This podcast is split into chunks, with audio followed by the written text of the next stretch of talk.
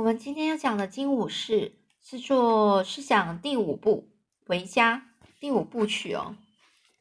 我们回顾一下前面，看一下它的总共呢是有五部曲。第一部曲是未知的未知之境啊，就是不知道的、没有去过的地方，不知道的一个境界、境地啊，一个一个地方啊。第二部是野蛮人哦，就讲到他们遇到约翰·豪兰号，然后遇到呃遇到了这个船长啊，然后之后第三部是遇到呃是到是叫新世界，也就是说万次郎他到了这个美国的时候他的生活。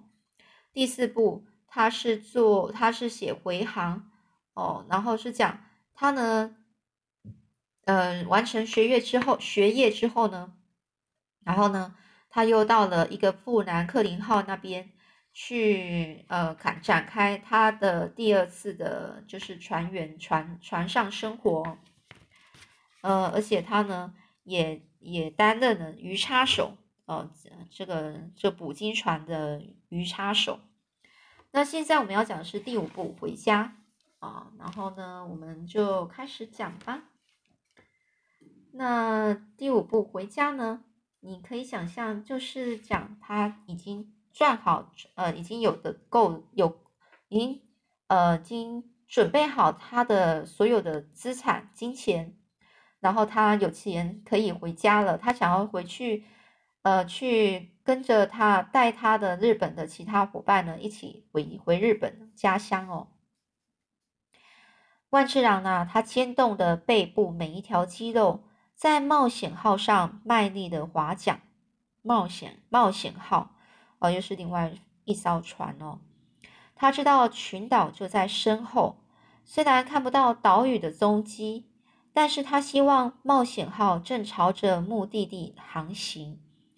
万次郎想象群岛深黑的轮廓，随着一波波的海浪忽隐忽现，一切大致上都安排妥当了。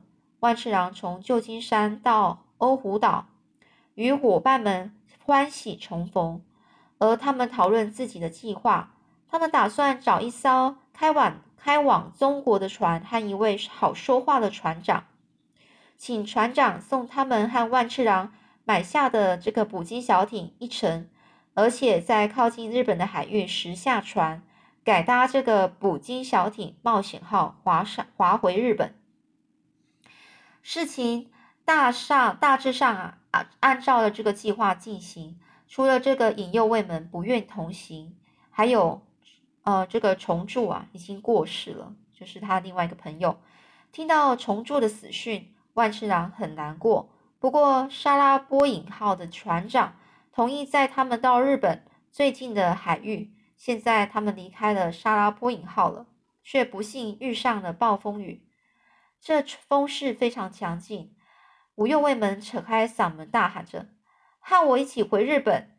那可是你说的，但你没有提过和我一起死在暴风雨里。万次郎啊，甩掉头头发上的冰霜，继续划桨。他不知道自己是一路滑向陆地，还是白费力气呢？不过万次郎还是继续滑。这船长说：“比比这更猛烈的暴风雨，我们都撑过去了。难道你忘了吗？”这船船长啊，就把把那个船侧溅起来的海水舀起来倒出去。而五右卫门缩成一团，抱怨着说：“抱怨着，十年前他们五个人一起出海，万次郎还记得。”当时候小船啊，在怒涛间浮沉沉浮啊，呃，就是那些小船，当时候的小船啊，在这个大海浪里面的的时候呢，在那边载浮载沉的。他的指甲呢，紧紧抠着船上的坐板，狂风大作，乌云翻腾，冰雹还有霜伞呢，呃，都从天而降。情况就和现在是一模一样，而。而在五右卫门的抱怨声中，他就说了：“这引诱卫门很聪明，选择留在欧胡岛上，连重铸都有先见之明，早早归天了，不用忍耐这一切啊！”在在抱怨的时候呢，又有一一波冰冷刺骨的浪涛啊，就呃就是整个迎迎迎着风啊，那种大风，然后吹袭过来。五右卫门呢是抓紧了整个船的船舷的边缘哦，然后呢他就说着：“就算我们熬过这场暴风雨，也只会落得被将军砍头的下场。我们应该留在欧胡岛的，至少待在那再在沙拉波引号上，也比不上，也也比上这艘小艇安全呢。也就认为呢，他们不应该下船啊，然后自己划这个小艇的。”万次郎呢，咬紧牙根啊，免得自己痛骂五右卫门。万次郎记得五右卫门在约翰豪南号上晕船晕的有多严重，记得他有多痛恨海海洋，说他永远不要再回到海上。可是五右卫门也讨厌鸟鸟岛啊，因为岛鸟岛有大海环绕着，而且一波一波的浪涛，浪嗯那个浪涛呢是席卷的船的侧边。五右卫门说：“船里的海水比船外还多。”哦万次郎就说：“那你就赶快把这边里面的水给它摇出去啊！”然后呢，一面把木桶扔给这个五右卫门，五右卫门一面呢就把这个冰冷的海水往船外倒，然后一面发牢骚说：“我买了一艘很棒的小艇，可以载我们回家。这是你说的。要是我们离日本群岛够近，一定可以一路滑回家。这也是你的好主意。”就拿去美国这件事来说了，要是美国那么好，你为什么不留在那里和你那些朋友在一起呢？这时候船长啊，他大喊说：“你们看，是陆地！”万次郎呢背对着船头划桨，看不到前方，他只能够想象是一些险峻的岩石、被风吹弯的树木，还有冒出海面的圆顶山丘。五右卫门兴奋地说：“我们真的到了吗？我们真的到家了吗？”这万次郎就说：“家，家这个字啊，就好像是颗甜甜的小糖球，在他的舌头滚来滚去的。家，这里还有他的家吗？”万次郎离开日本十年，其中呢，将近六年的时间都待在海上。往后的日子会不会就是这样呢？划着小船在怒涛间沉浮、载浮载沉的，拼命往返于海岸之间呢？万次郎已经开始想念美国了，就像当初他想念日本一样。这小艇船身呢，擦过海滩的时候，万次郎知道他会想念在美国的家人，就像他先前思念日本的家人一样强烈。离开檀香山的前夕，哦，就前一天晚上啊，万次郎在给惠特菲尔德船长的信中写着：“我希望你永远记得我，我每天都想到你，除了伟大的神。”你是我在这世上最好的朋友。他们三个人先跳上小艇，再把小艇拉上岸，接着他们满怀感激的跪倒在地。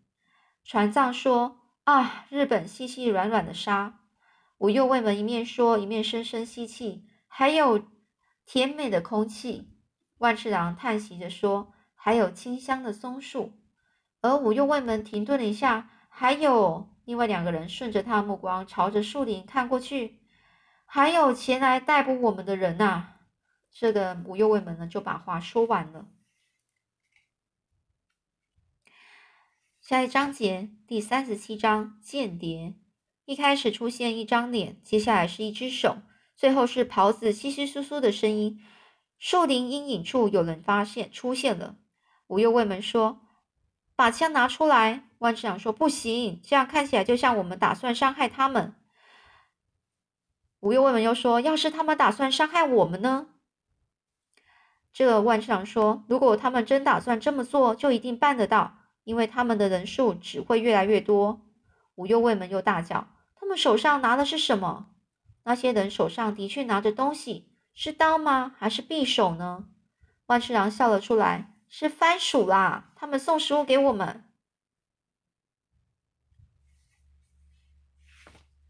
一大群好奇的村民畏畏怯怯的站在这个树林边缘，盯着万次郎他们看。几个胆子比较大的走到他们面前，送上热腾腾的番薯，还有几碗米饭。